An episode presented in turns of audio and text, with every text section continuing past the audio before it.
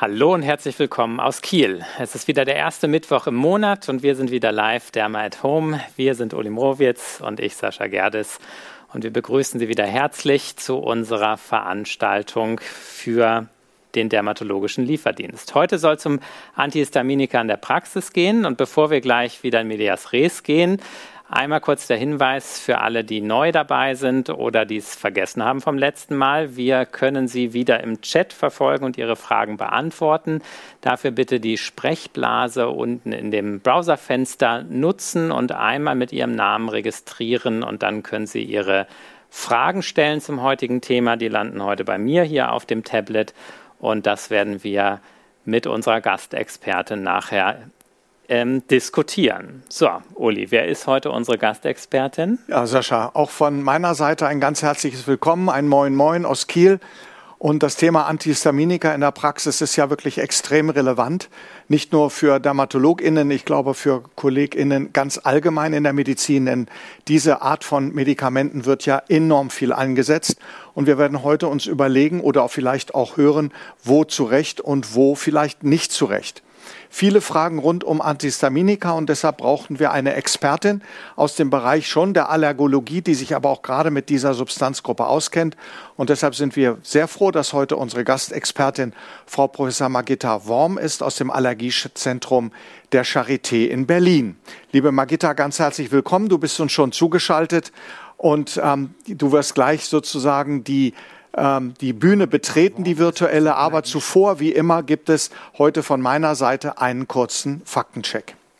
Und dazu hätte ich gern die erste Folie. Und ähm, wie schon äh, angesprochen, das Thema äh, Antihistaminika ist ein ganz wichtiges Thema, weil diese Medikamentengruppe in der Dermatologie ganz, ganz weite Verbreitung findet. Und ähm, die ähm, Verbreitung ist natürlich in allererster Linie darauf zurückzuführen, dass sie auch als Allergietabletten apostrophiert werden und eigentlich diesem, mit diesem Wort auch in der Bevölkerung allgemein bekannt sind. Dementsprechend sind natürlich eine wichtige Indikationsgruppe die allergischen Erkrankungen, natürlich mit Histaminreaktion, deshalb Antihistaminika. Dazu gehört der Heuschnupfen, das allergische Asthma, aber auch die Konjunktivitis allergica. Wir haben ja auch schon hier bei Derma at Home gelernt, bei der Urtikaria, auch ja aus Berlin, den Expertenvortrag, dass dort die Antihistaminika in einer sehr viel höheren Dosierung eine ganz wichtige, äh, ein wichtiger Baustein der Leitlinie darstellen zur Therapie der grundspontanen Urtikaria. Vielleicht werden wir dazu auch etwas hören. Und in der vom Medizin allgemein ist es fast eine eine Reaktion, wenn ein Mensch Jucken angibt, dass der Arzt sofort ein Antihistaminikum verschreibt. Das kann in manchen Fällen gut gehen, aber wenn es sich zum Beispiel um ein Ekzem handelt und die Haut nur rot ist und man vermutet eine Allergie, dann wird ein Antihistaminikum sicherlich nichts bringen. Was ganz spannend ist, der Antihistaminika-Verbrauch. Ich beziehe mich hier auf Daten, die allgemein verfügbar sind von Statista. Sie sehen bis zum Jahr 2021 hier ist relativ konstant über die Zeit äh, geblieben. Aber was ganz spannend ist, ist, dass ähm, die Kosten deutlich gesunken sind. Das liegt natürlich auch daran, dass immer weniger der Antihistaminika zur Lasten der GKV verordnungsfähig sind. Die meisten Antihistaminika, insbesondere für die allergischen Erkrankungen, sind ja heute OTC, over the counter. Das heißt, die betroffenen Menschen gehen in die Apotheke und können sich dort ein Antihistaminikum ohne Rezept kaufen. Und das ist sicherlich auch ein gewollter Prozess, der, ähm, der auch sicherlich Schwierigkeiten bei der Verordnung für die PatientInnen macht, die hinter Antihistaminika wirklich auch für andere Indikationen brauchen. Die Urtikaria war angesprochen. Für mich über, etwas überraschend war dieses Szenario hier, nämlich die Verteilung der Wirkstoffe nach Verordnung. Und da sieht man, dass das Fexofenadin hier an Nummer eins steht, gefolgt vom Ebastin und Desloratadin. Bei uns ist es ein bisschen anders. Wir nehmen deutlich mehr Cetirizin und Desloratadin und schon etwas weniger Fexofenadin. Ich habe noch in, tatsächlich von meiner Ausbildung im Hinterkopf ein bisschen vermehrt kardiale Nebenwirkungen möglich, aber da wird uns Frau Professor Worm sicherlich das ein oder andere auch dazu beantworten können. Und man sieht, das läuft so langsam aus. Und ganz am Ende finden wir das Clemastin. Das ist ja sozusagen das alte Tavegil, was in der Routineverordnung sicherlich nur noch eine ganz untergeordnete Rolle spielt weil auch der sedierende Effekt durch noch ausgeprägt ist. Und das ist ja auch etwas, was wir bei der Verordnung von Antihistaminika beachten müssen. Das heißt also, die offenen Fragen, die wir heute gerne bei Derma at Home adressieren wollen, sind natürlich die Erstattungsfähigkeit. Wann ist sie gegeben? Wann müssen wir den PatientInnen sagen, es tut uns leid, sie müssen sich das leider in der Apotheke so kaufen? Welcher Wirkstoff wann. Gibt es tatsächlich gravierende Unterschiede, zum Beispiel zwischen Fexofenadin und, äh, und Cetirizin? Wie ist es bei Kindern, wie ist es im Alter, wie ist es in der Schwangerschaft? Damit soll von meiner Seite aus der kurze Faktencheck äh, beendet sein. Und jetzt freuen wir uns natürlich sehr, dass äh, Frau Professor uns jetzt als Expertin zu diesem großen Thema Antihistaminika in der Praxis zunächst Rede und später und während der der Präsentation auch Antwort stehen wird. Liebe Magitta, bitteschön. Ja, lieber Uli, erst einmal auch meinerseits und lieber Sascha, einen äh, guten Abend äh, zu dieser Stunde, die wir noch einmal füllen wollen mit ja, Fakten und natürlich auch Tipps für die Praxis. Äh, vielen Dank für die Einladung, habe mich darüber gefreut und ähm, das Thema, äh, wie ja auch im Faktencheck schon erwähnt wurde, spielt natürlich in der Allergologie eine ganz zentrale Rolle, da die Antihistaminika die Basistherapeutika äh, nicht nur für eine, sondern für eben zahlreiche allergische Erkrankungen sind. Bevor ich in das Thema einsteige, möchte ich ganz kurz meine Interessenkonflikte hier offen legen. Wir sind aufgrund der klinischen Studien sehr aktiv, äh, sowohl rein wissenschaftlich als auch äh, für die pharmazeutische Industrie. Ja, vielleicht ganz kurz, bevor wir in äh, die Substanzen einsteigen, nochmal ganz kurze Erinnerung. Histamin, ja, was ist das? Wie wirkt das? Ähm, und es ist äh, kein Zufall, dass äh, Antihistaminika und äh, da komme ich noch darauf, der Begriff ist ja nicht ganz korrekt. Äh, aber erst einmal, warum spielt das äh, gerade bei der Behandlung allergischer Erkrankungen eine zentrale Rolle? Nun, Histamin ist als präformierter Mediator in den Mastzellen enthalten und wenn eben im Kontext einer allergischen Reaktion an den Augen, in der Nase, an der Lunge, an der Haut Histamin freigesetzt wird, dann äh, kommt es eben zu den äh, klinischen äh, Symptomen, Juckreiz, Augentränen, verstopfte Nase oder eben auch äh, Dyspnoe. Insofern äh, macht es Sinn, äh, die Antihistaminika hier äh, bei allergischen Erkrankungen einzusetzen. Vielleicht noch kurz angerissen. Äh, es gibt ja auch H2 äh, die finden wir vor allem im Magen und äh, sind hier Medikamente auch verfügbar, die eben auf die äh, Sekretion äh, von HCl im Magen einen Einfluss haben. Und last not least, und das spielt eine Rolle im Kontext der auch Nebenwirkungen, die wir sicherlich erörtern werden, äh, Histamin spielt eine wichtige Rolle als Neurotransmitter im zentralen Nervensystem. Also nochmal, Histamin kann freigesetzt werden im Kontext einer allergischen Reaktion, spielt eine Rolle für die Regulation von Säure im Magen und hat eben auch Effekte im Zentralnervensystem.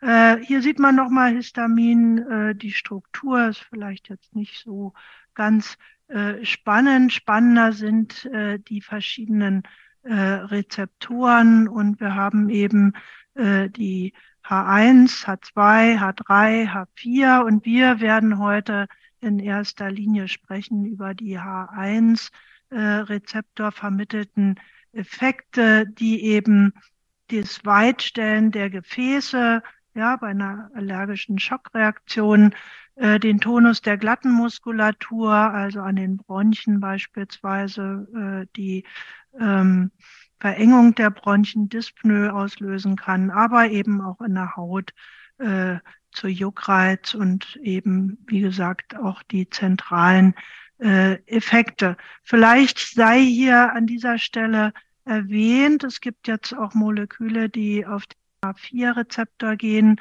Ähm, das spielt wahrscheinlich eine Rolle auch im Kontext der Entzündungsreaktion.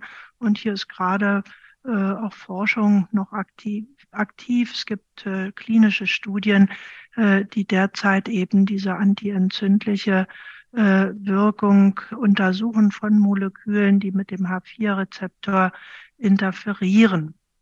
Nun äh, nochmal zur Begrifflichkeit. Im Prinzip äh, haben wir äh, es nicht mit äh, Antihistamin äh, zu tun, Antihistaminika, sondern es sind eigentlich jetzt äh, pharmakologisch gesehen Histaminrezeptor. Äh, also Moleküle, die an den Rezeptor andocken und damit dann um Histamin konkurrieren und damit eben die Histamin vermittelten Effekte reduzieren. Und äh, die ersten Substanzen ja, sind so vor äh, 80 Jahren. Das erste Molekül äh, kam dann so in den 60er Jahren und die ersten äh, Antihistaminika äh, ging so los Ende der 70er, Anfang und dann auch äh, Mitte der 80er. Mitte der 80er ist deshalb wichtig, äh, weil das eben der Schritt in die sogenannte äh, zweite Generation der Antihistaminika geht.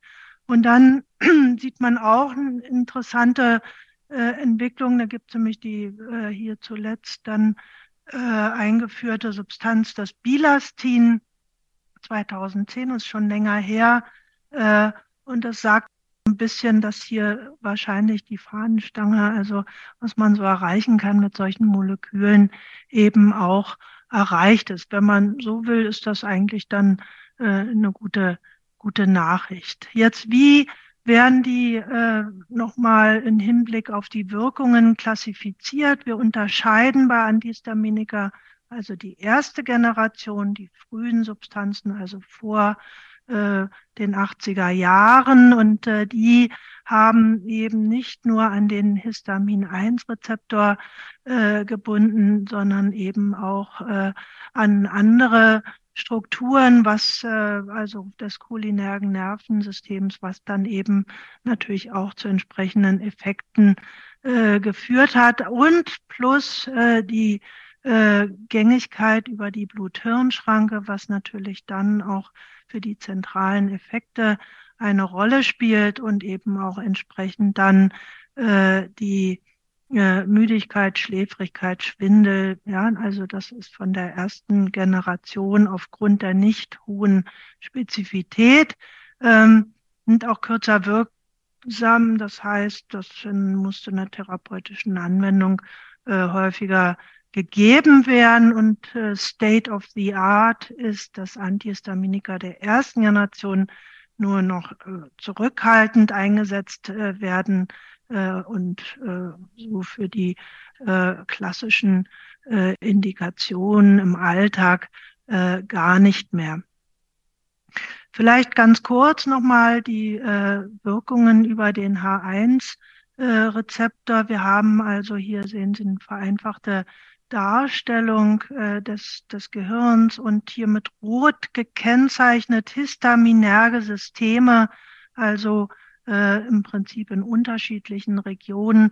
Und wenn wir dort interferieren, äh, gibt es eben hier äh, äh, entsprechende äh, Nebeneffekte plus eben die nicht äh, vorhandene Spezifität, also die Bindung an Muskarin und Alpha-Adrenerge sowie Serotonin-Rezeptoren, die dann eben auch die entsprechenden äh, Effekte hier ähm, vermitteln können. Ähm, es gibt noch einen weiteren Aspekt, äh, der auch zentral äh, vermittelt wird. Äh, Sie wissen, unser, unser Schlaf ist ja gekennzeichnet äh, durch, durch REM-Phasen, die eben ja auch das äh, äh, uns geben im Schlaf, was wir brauchen, also Erholung, zerebrale Erholung.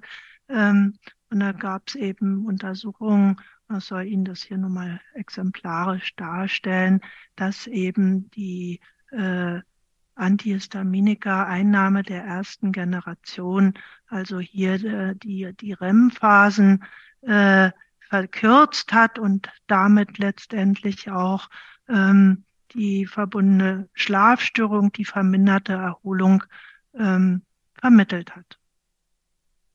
Abzugrenzen also von den Wirkstoffen der ersten Generation sind die der zweiten Generation. Äh, die haben hohe Selektivität für den H1-Rezeptor, wirken auch nicht mehr äh, anticholinerg, also binden nicht mehr an Muskarinrezeptoren. Äh, sie überqueren auch nicht die Blut-Hirn-Schranke ähm, und äh, sind insofern auch nicht sedierend. Äh, pharmakokinetisch äh, haben sie eine längere Wirkdauer bis äh, 12 zu 24 Stunden. Und das ist äh, die Gruppe von Antihistaminika, die auch heute äh, dann präferenziell in der klinischen Anwendung empfohlen wird.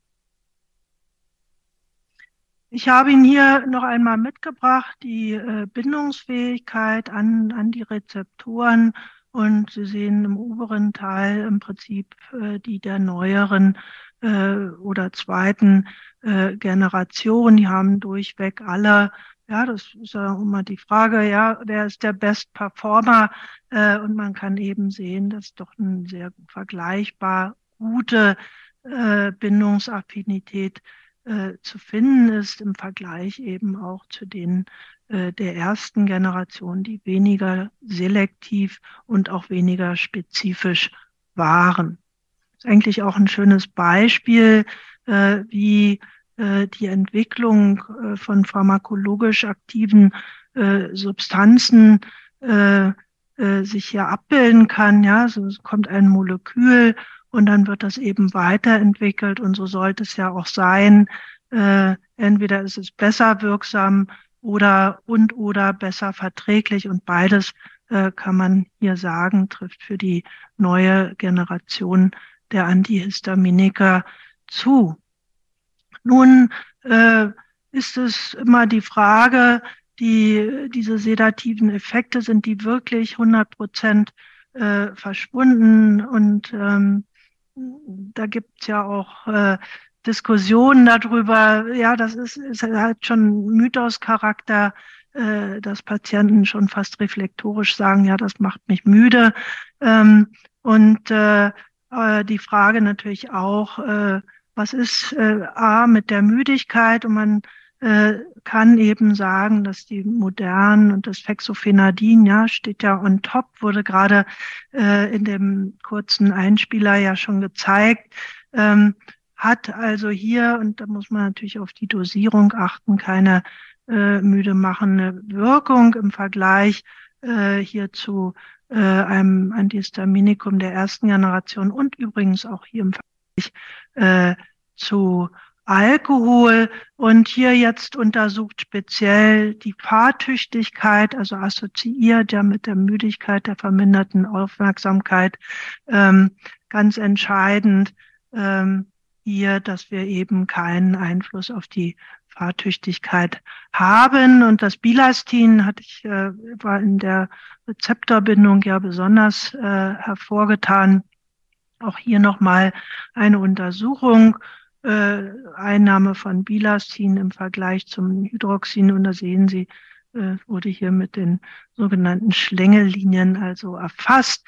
Ähm, und auch hier also eine äh, hervorragende äh, Performance unter äh, der Therapie mit Bilastin.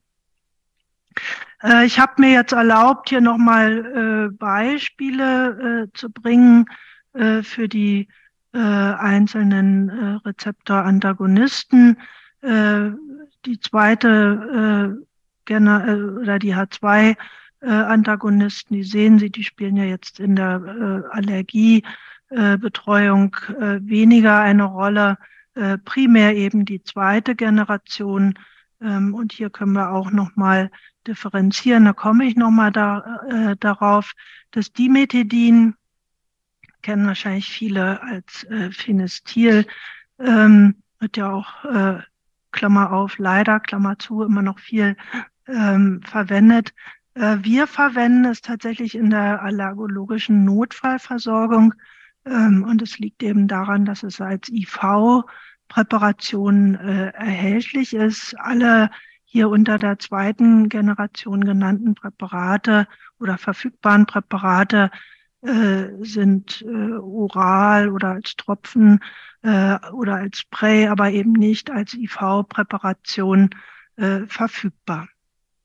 Die äh, Anwendungen, die wurden schon äh, gezeigt. Vielleicht hier nochmal ergänzend äh, die Anaphylaxie, also schwere allergische Reaktionen und Patienten, die ein sogenanntes Notfallset verordnet bekommen. Da gehört auch ein Antihistaminikum äh, dazu. Ähm, Juckreiz ist äh, eine Indikation. Äh, sehen hier vor allem Neurodermitis, da können wir nochmal kritisch drüber reden. Äh, auf alle Fälle zutreffend für die akute und auch chronisch äh, spontane Urtikaria, wo wir ja die Mastzellen äh, als Effektorzellen haben und eben hier entsprechend auch dann äh, gute therapeutische Effekte. Beim atopischen Ekzem muss man sagen, auch gemäß der Leitlinie äh, ist es nicht als Standardtherapie empfohlen. Man kann gerade bei Patienten, die auch andere allergische Kuerkrankungen wie Rhinitis haben, natürlich einsetzen. Man kann es auch probatorisch einsetzen, wenn Patienten aber sagen, äh, der Juckreiz ist nicht beeinflusst, dann sollte man es auch nicht äh, weiterführen. Ja, dann wurde bereits erwähnt, wir haben die OTC, Over-the-Counter äh, äh, die können unsere Patienten äh, selbst kaufen und es gibt eben dann die verordnungsfähigen äh, Präparate.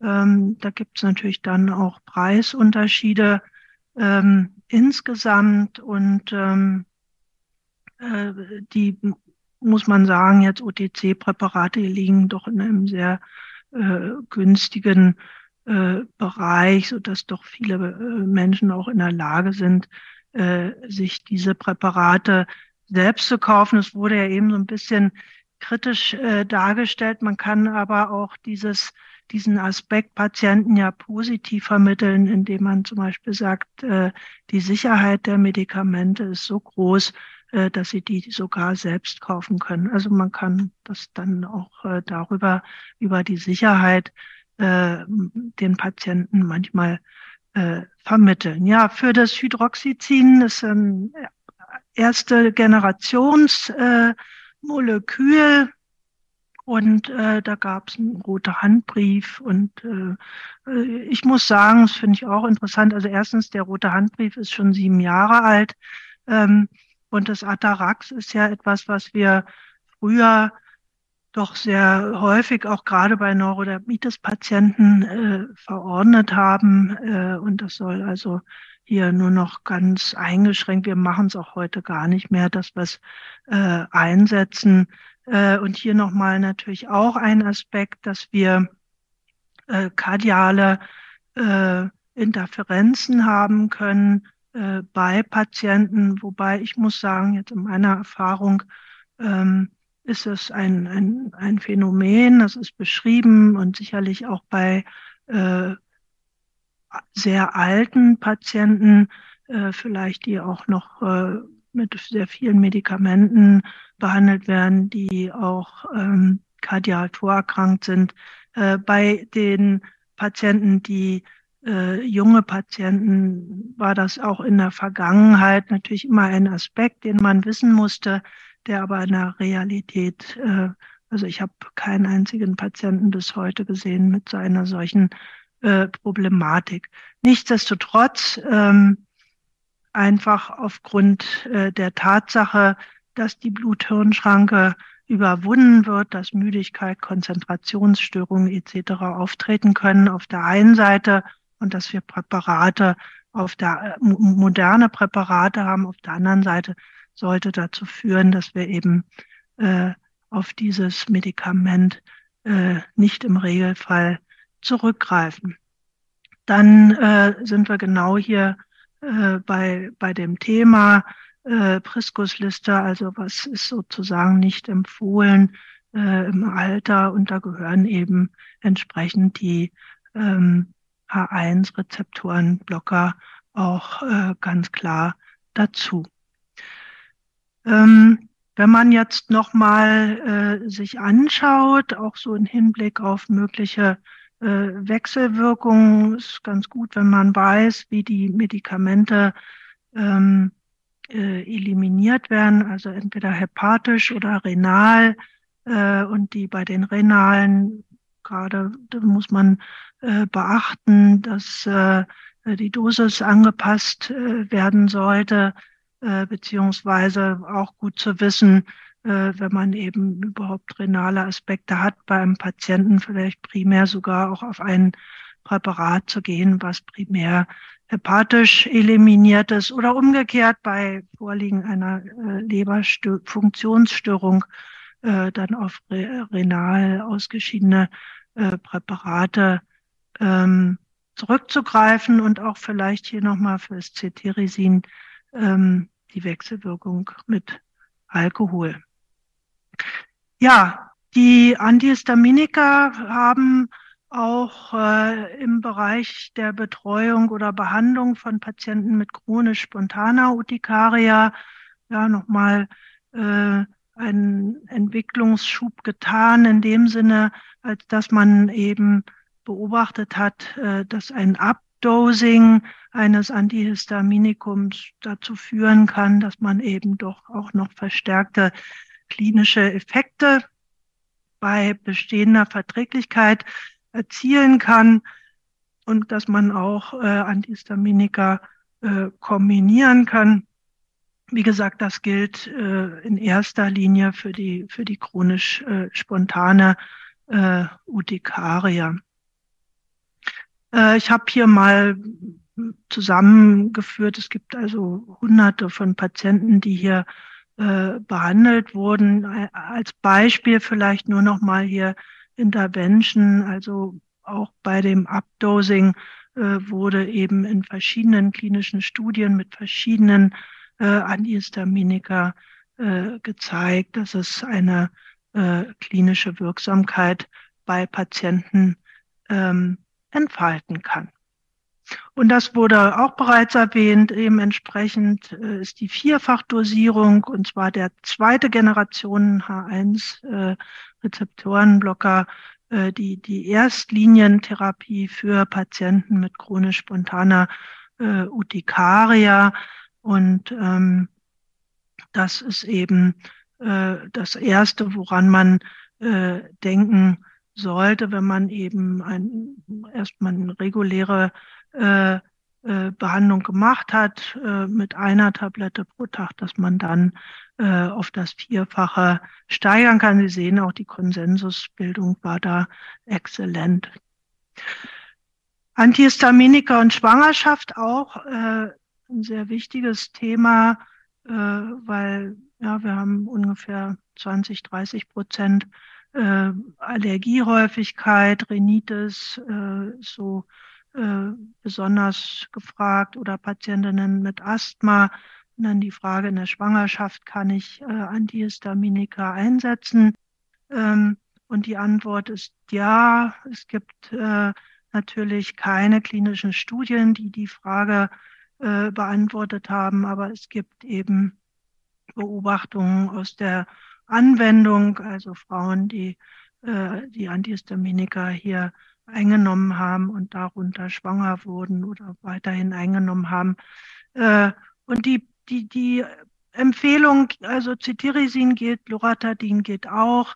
Ähm, und äh, gibt also eine große Zahl von verfolgten Schwangerschaften.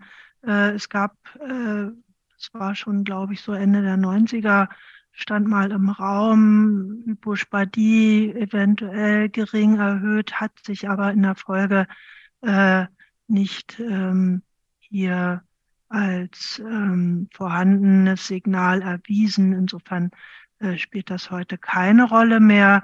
Und dann, ja, nach Schwangerschaft geht's weiter, da kommt die Stillzeit. Äh, und auch hier äh, kann man also äh, das äh, Loratadin und auch äh, das, äh, ja, das Loratadin einsetzen.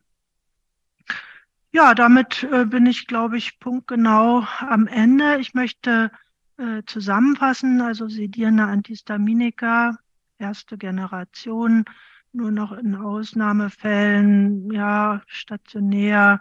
Äh, manchmal kommt es noch zum Einsatz. Im ambulanten Bereich würde ich es prinzipiell heute nicht mehr empfehlen.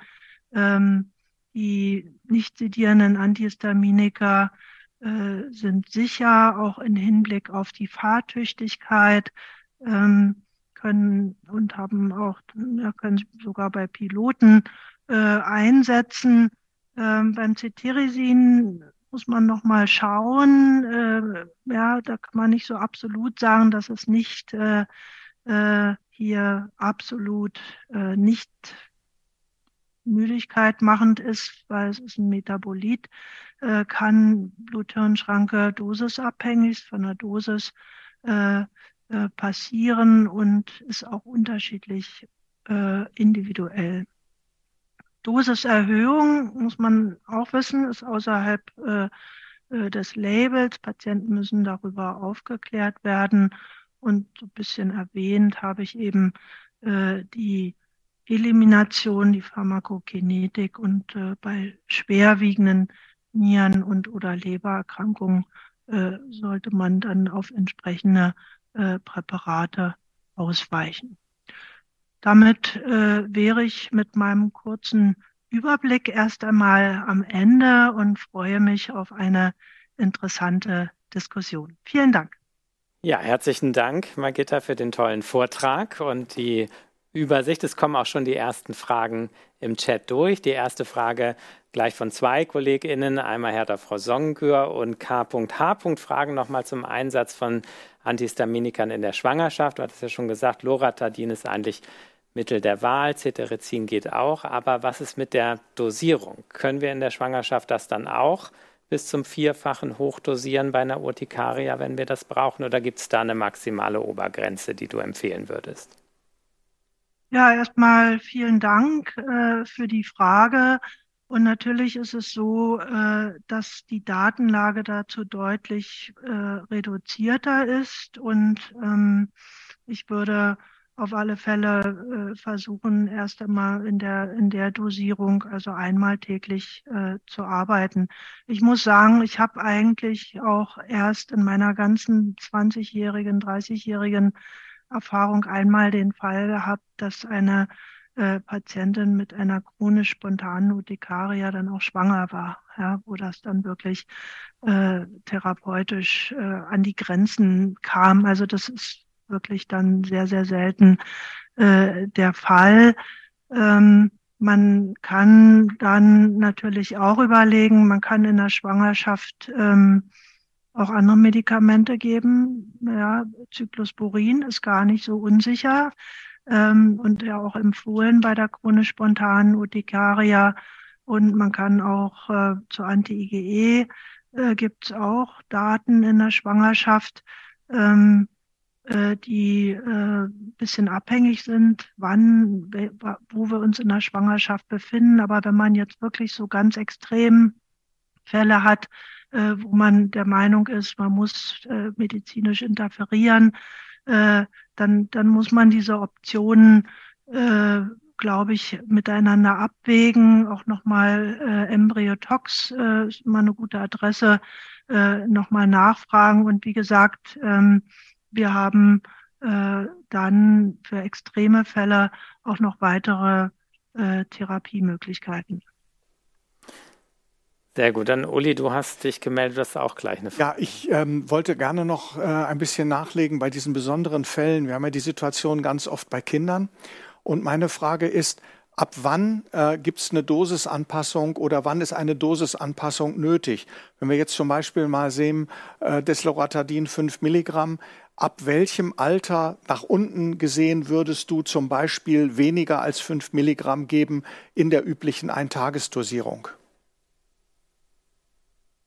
Ja gut, also ähm, da würde man äh, also unter unter zwölf, ja, äh, gibt ja, äh, kann man dann auf die Hälfte der Dosierung gehen ähm, und dann würde ich immer ein bisschen gucken, äh, in welcher ähm, Applikationsform. Also ja, die Tabletten kann man ja auch schlecht dann äh, noch geringer dosieren. Äh, da sollte man prüfen, ob, und es gibt ja zum Beispiel Cetirizin-Saft äh, und da gibt es auch genaue Empfehlungen, wie das dann in Abhängigkeit vom Körpergewicht äh, dosiert äh, werden muss. Ich muss sagen, ich bin ja jetzt keine Kinderärztin und wir betreuen ausschließlich Erwachsene und insofern ähm, ist es äh, jetzt nicht so ganz mein, mein tägliches Brot, muss ich sagen.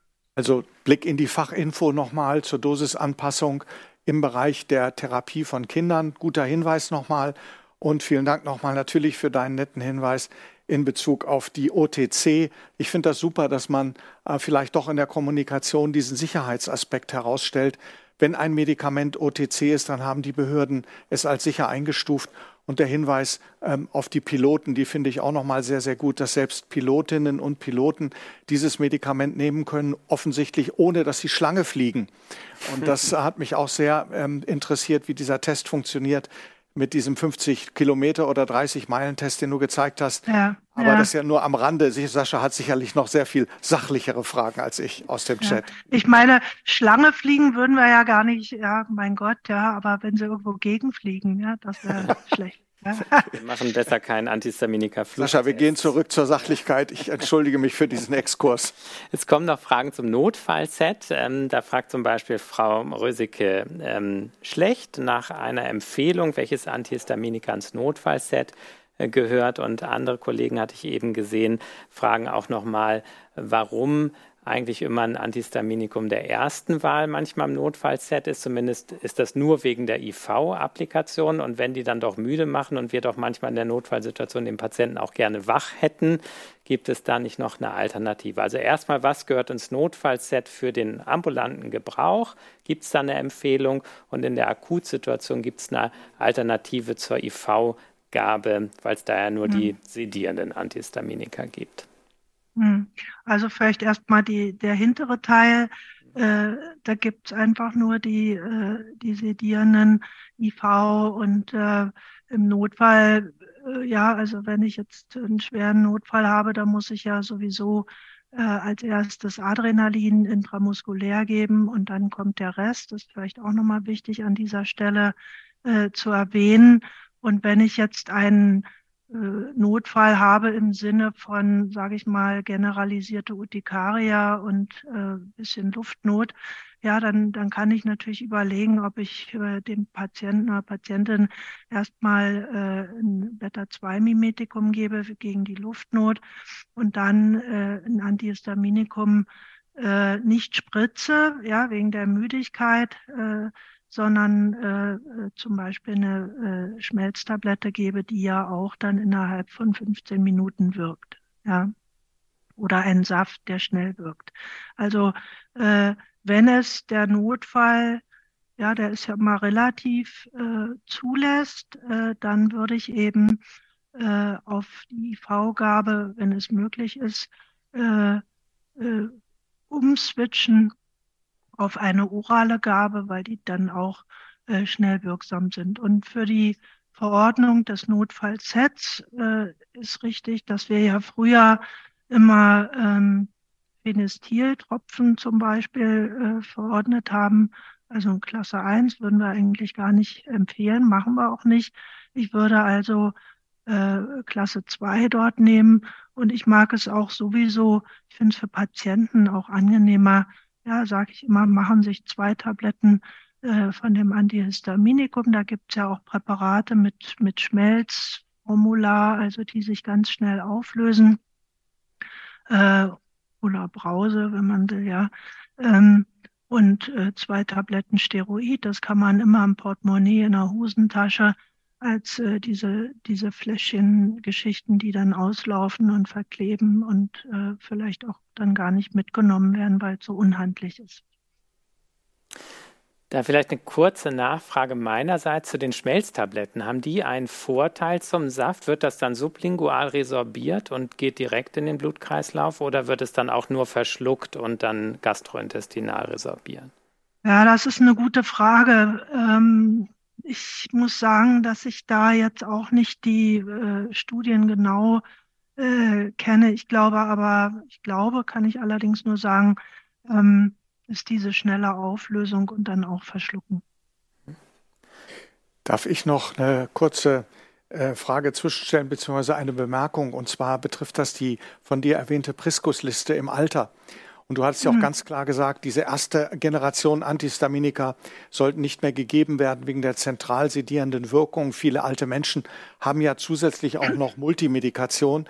Ich glaube, das ist nochmal ein ganz, ganz wichtiger Hinweis, denn ich sehe das ganz oft, wenn die äh, PatientInnen äh, ihre berühmten Tüten auspacken bei allergischen Erkrankungen, dass doch noch viel von dem, wie du ja auch an, richtig gesagt hast, eigentlich nicht mehr zu verordnenden, zum Beispiel Phenestil oder Tavigil dabei ist. Und äh, mhm. es lohnt tatsächlich einen Blick in diese Liste, die ja im Prinzip die Medikamente aufführt, die man im Alter nicht mehr geben sollte. Du hattest auch die renale und die hepatische Elimination angesprochen. Und äh, mhm. es ist, glaube ich, ganz wichtig, auch bei bestimmten klinischen Situationen das Antihistaminikum genau in diese Richtung auch zu wählen. Was ist wichtig in Bezug auf die Elimination? Wo ist eine, eine vielleicht eine Einschränkung schon vorhanden? Und die zentral sedierende Wirkung ist im Alter eben ein Problem. Und wenn das heute, glaube ich, so ja, rüberkommt, genau. dann bin ich also auch sehr dankbar. Auf alle Fälle äh, im Alter, ja, aber natürlich auch, auch für junge Menschen. Ne? Ist, ist ja. eine Sedierung auch ein Problem, ja, wenn sie also äh, Schule oder Beruf äh, dort äh, eingeschränkt sind. Ja, und ähm, wir haben ja, sage ich mal, das ist so ein bisschen auf der einen Seite haben wir sehr, sehr wirksame, die sind wirklich sehr wirksam äh, äh, Substanzen und und das ist dann schade, äh, dass dass die äh, dann eben Mm, in dem Fall, die Patienten merken das und dann, dann nehmen sie das nicht ein und dann haben wir sozusagen äh, den Verlust ja einer, einer Therapie, die an so, in der Regel ja sonst, gerade was die modernen betrifft, doch sehr nebenwirkungsarm ist. Ja. Vielleicht eine letzte Frage noch, bevor es gleich im virtuellen Chat weitergeht. Ähm, und zwar nämlich auch zur Sicherheit. Oliver Meyer fragt nochmal bei äh, Antihistaminikern, die auch frei verkäuflich sind, wie Cetirizin. Wenn die Patienten das bis zur Vierfachdosis äh, anwenden, muss man die Nierenwerte kontrollieren. Äh, Gibt es da eine Grenze bei der GFR, ähm, wann man die Präparate noch einsetzen kann? Naja, also ähm, ich würde sagen, wenn Sie in der Regel, also wenn Sie bis einer GFR von, sehr, also wenn das Kreatinin nicht, nicht über ja, 1,3, äh, ja, dann, dann braucht man da auch keine, keine Anpassung vornehmen. Sehr gut. Und Herr der Frau. Als äh, Regel über den Daumen ja. natürlich, ne? Ja, das ist doch sehr hilfreich für den Alltag, wenn man solche handfesten äh, Tipps hat. Herr der Frau Fach fragt auch zu der Vierfachdosierung von Cetirizin ähm, nochmal, auch bei Vierfach-Cetirizin ist nicht mit einer höheren Sedierung zu rechnen? Ja, wie gesagt, das ist individuell unterschiedlich. Mhm. Es gibt Patienten oder Menschen, äh, äh, die darauf mit Müdigkeit reagieren und es gibt welche, die darauf überhaupt nicht mit Müdigkeit. Deshalb äh, muss man da tatsächlich so ein bisschen schauen und ich würde tatsächlich, also ein, ein Patient, der mir sagt, ich bin auf Cetirizin müde geworden, ja, dann würde ich gar nicht in eine Vierfachdosierung gehen, sondern gleich äh, zum Beispiel Desloratadin äh, umswitchen, ja. Oder eben äh, Levocetirizin. Und das vielleicht auch nochmal wichtig, ähm, kam am Anfang die Frage, wir können ja äh, die modernen, die ganz modernen auch verordnen. Das würde ich auch tun. Ähm, wichtig ist, dass Sie dann dokumentieren, dass eben äh, auf äh, Loratadin oder Cetirizin äh, kein ausreichendes Ansprechen eingetreten ist und Sie das deshalb verordnen und dann können Sie das auch tun äh, in einem gewissen Maß. Dann äh, muss man da, glaube ich, auch nicht mit äh, Regressen rechnen. Aber klar ist natürlich budgetrelevant. Ja, super. Herzlichen Dank, Margita, nach Berlin. Wir sind am Ende unserer Live-Sendung, aber Sie haben die Gelegenheit, Ihre Fragen noch im virtuellen Chat, im virtuellen Speakers Corner weiter an Frau Professor Worm zu stellen. Ähm, 15 Minuten geht es noch weiter ab 21 Uhr. Es sind noch nicht ganz alle Fragen beantwortet. Wir sehen, es ist ein interessantes Thema für Sie. Es betrifft wahrscheinlich ganz viele Fachdisziplinen, die Anwendung von Antihistaminika, nicht nur uns DermatologInnen. Insofern nutzen Sie die Gelegenheit und fragen Sie Frau Professor Worm gleich noch in der virtuellen Speakers Corner.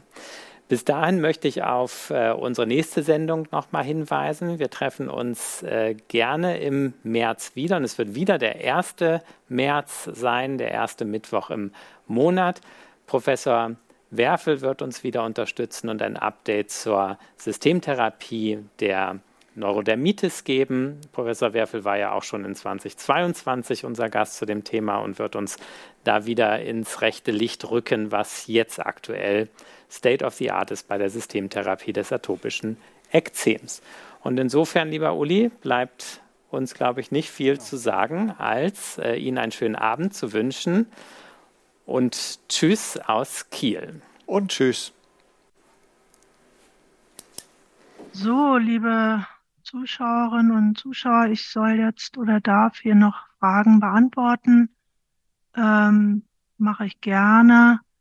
Und äh, Embryotox-Daten beziehen sich auf die einfache Dosierung. Äh, genau, das ist genauso richtig. Ähm, ist bei der Hochdosierung des Cetirizin auf 2x2 bei Urtikaria mit einer alltagsrelevanten Sedierung. Ach so, das hatten wir auch schon äh, besprochen. Das ist grundsätzlich nicht auszuschließen. Ähm, dann klinisch habe ich den Eindruck, dass Hauterscheinung Eczema Cetirizin etwas besser wirkt als Loratadin. Ist das Einbildung? Ja, liebe Kollegin, das äh, weiß ich nicht genau. Ähm, letztlich ähm, ist es aber, glaube ich, äh, theoretisch möglich, dass die, dass die antiinflammatorische äh, oder das Tierizin etwas äh, stärker antiinflammatorisch wirksam ist. Allerdings muss ich hier auch sagen, dass ich die, äh, ich weiß, dazu gibt es Studien, aber die kann ich jetzt nicht ganz genau ähm, wiedergeben. Spielt die Hemmung der Eosinophilen eine Rolle? Das muss ich sagen, habe ich allerdings ähm, noch nicht, äh, noch nicht gehört. Also man diskutiert ja, dass ähm, auf T-Zellen auch äh, Histaminrezeptoren H1, H4 exprimiert sind und ähm, die T-Zellen ja äh, dann die Entzündungsmediatoren ähm, produzieren. Insofern können Antihistaminika eben auch eine gewisse antiinflammatorische äh, Wirkung haben. Äh, erste Generation Anaphylaxie-Patienten der Antihistaminika, äh, die Frage hatte ich eigentlich schon äh, beantwortet. Ach so, ich muss hier, glaube ich, weiter runtergehen oder nee, nach oben gehen. Ähm, äh, das hatte ich erklärt ausführlich mit den äh, mit dem Schweregrad und wenn wenn es möglich ist, dass man dann eben entsprechend äh, hier äh, dann auf, auf eine orale Präparation geht und auf die IV-Gabe verzichtet.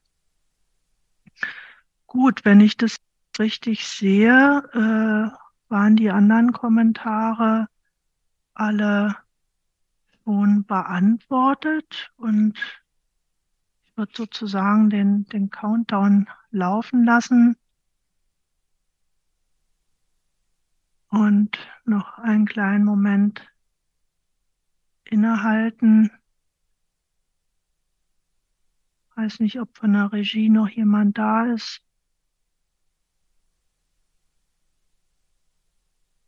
Ansonsten, ja, dann hoffe ich, es hat Ihnen Spaß gemacht. wünsche Ihnen noch einen schönen Abend und alles Gute. Bis dahin. Tschüss.